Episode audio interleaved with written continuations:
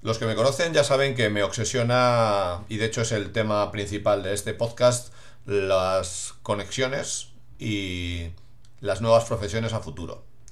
La generación de oportunidades. Por eso llevo tiempo trabajando en este tema y tengo medio diseñado un framework de búsqueda de oportunidades y posicionamiento profesional.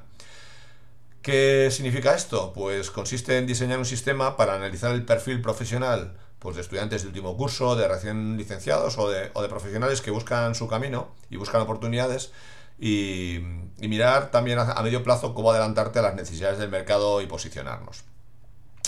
Eh, es un trabajo muy grande y creo que es muy necesario. No sé si seré capaz de llevarlo a cabo, pero sí por lo menos quería, quería compartirlo. Eh, vivimos una época de cambio donde la tecnología está cambiando exponencialmente y es muy difícil seguir el ritmo. Existe un desfase evidente entre el mercado laboral y la formación. Y creo que hay que plantear un escenario sobre si es posible el que de manera autónoma una persona pueda utilizar una herramienta y evaluar sus conocimientos y su posicionamiento en el mercado y también diseñar una estrategia para pues para ser empleable o para tener oportunidades.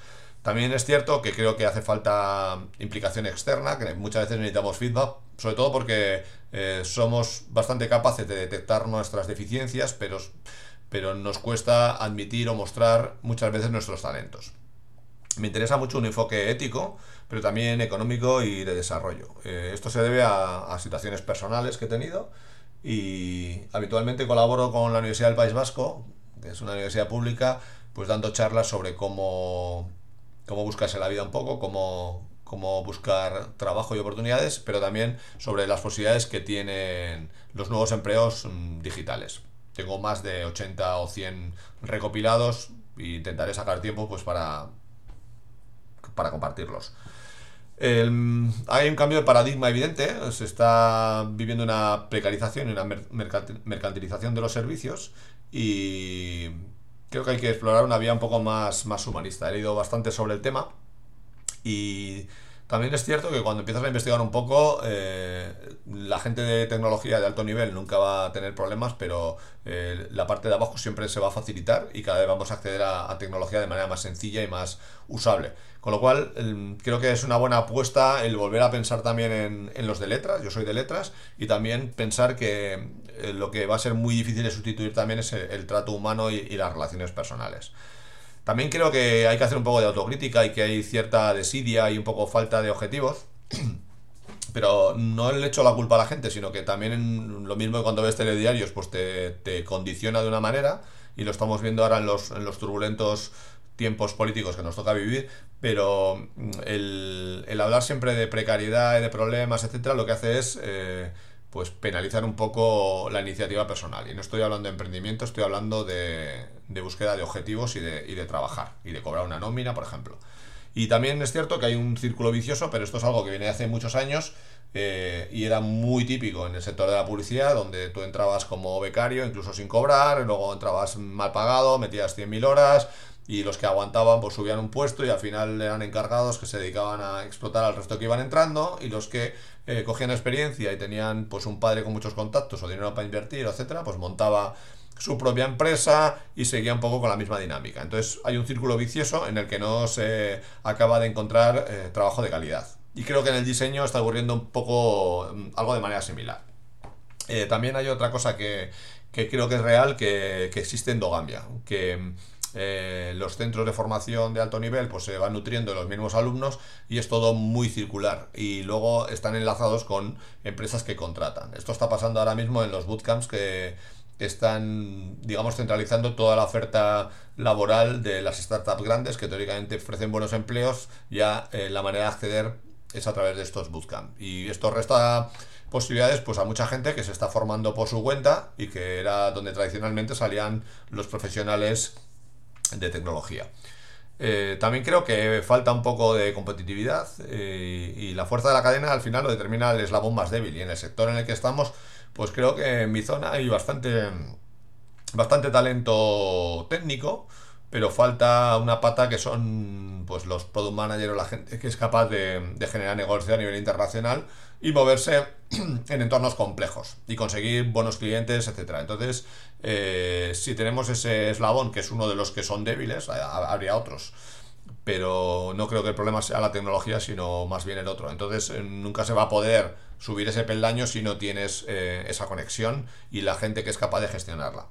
Y por último, un poco poniendo en plano el, sector en el que estamos, pues creo que estamos evidentemente en la era de la formación y de la información y sí que hay acceso a oportunidades.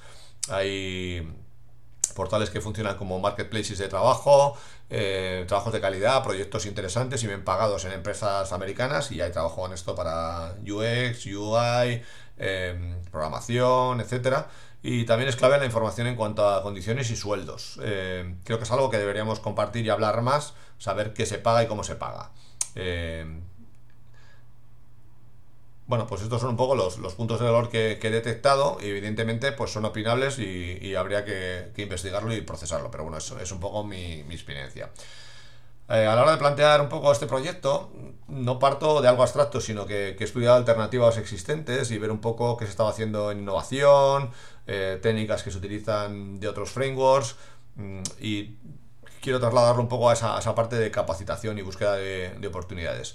Eh, una de las referencias es dejar de hacer las cosas de la manera habitual y, dejar de usar los patrones del pasado, el tema de entrevistas personales, los test, los recursos humanos, anuncios con información incompleta, etc. Eh, en el mercado captar talento no solo mm, hay que hablar de las condiciones reales, sino de, conceptos más eh, personales. Aunque el otro día vi en Twitter que, que alguien se quejaba mm, en los profesionales técnicos porque evaluaban eh, el salario como la primera motivación eh, a la hora de trabajar y se escandalizaban. Y bueno, a mí me parece escandaloso que lleguemos a ese debate. Evidentemente el trabajo es el intercambio de tu tiempo y conocimiento a cambio de dinero, básicamente. Luego ya entraron en el tema de eh, los riesgos laborales, las condiciones, horarios, etcétera, para evitar los abusos anteriores, pero trabajamos por dinero. Entonces,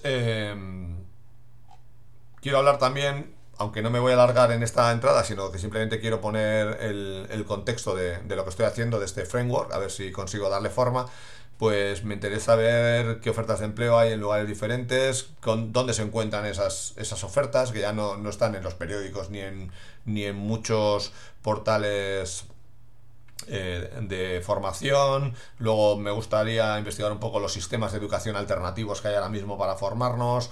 Eh, profesiones especializadas para, crear caminos de aprendizaje, me cambió un poco la visión.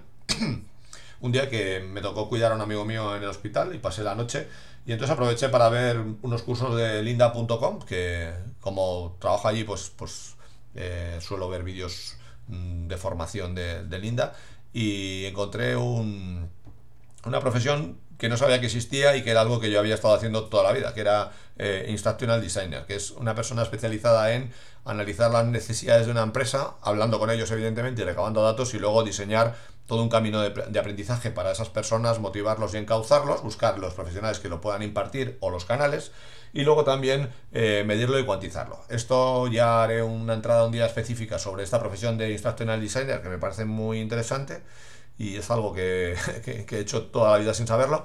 Y, creo que hay un camino ahí, interesante que, explotar. Eh, entonces, bueno, pues eh, me preocupa mucho temas sociales como la polarización en la sociedad, que es algo que vi en Sudamérica y que está llegando ya aquí. Y también los riesgos que tenemos a nivel de sociedad, pues de quedarnos un poco, un poco atrasados. Eh, tengo claro cómo, cómo lo voy a hacer. Eh, no tengo tan claro el tiempo y tampoco tengo tan claro cómo, eh, cómo moverlo. No sé si el formato sería en digital y crear un sistema para que la gente lo pueda utilizar. Si esto lo tienen que, que utilizar personas que conozcan un sector, es decir, alguien en una ciudad concreta que controle eh, de diseño y se encargue un poco de orientar a, gente que se esté formando en ese área y el de programación en lo mismo, etcétera, y, haya un sistema un poco, no sé si de mentores, pero sí de, aprendices. Y, y nada, iré informando. Esta es un poco la idea, crear un framework, un sistema que sea medianamente autónomo, que sea escalable y que sea eh, fácil de utilizar. Ya ya iré contando por, por mis canales de comunicación pues cómo va evolucionando. Espero que 2019 sea el año en, en que ponga en marcha esto.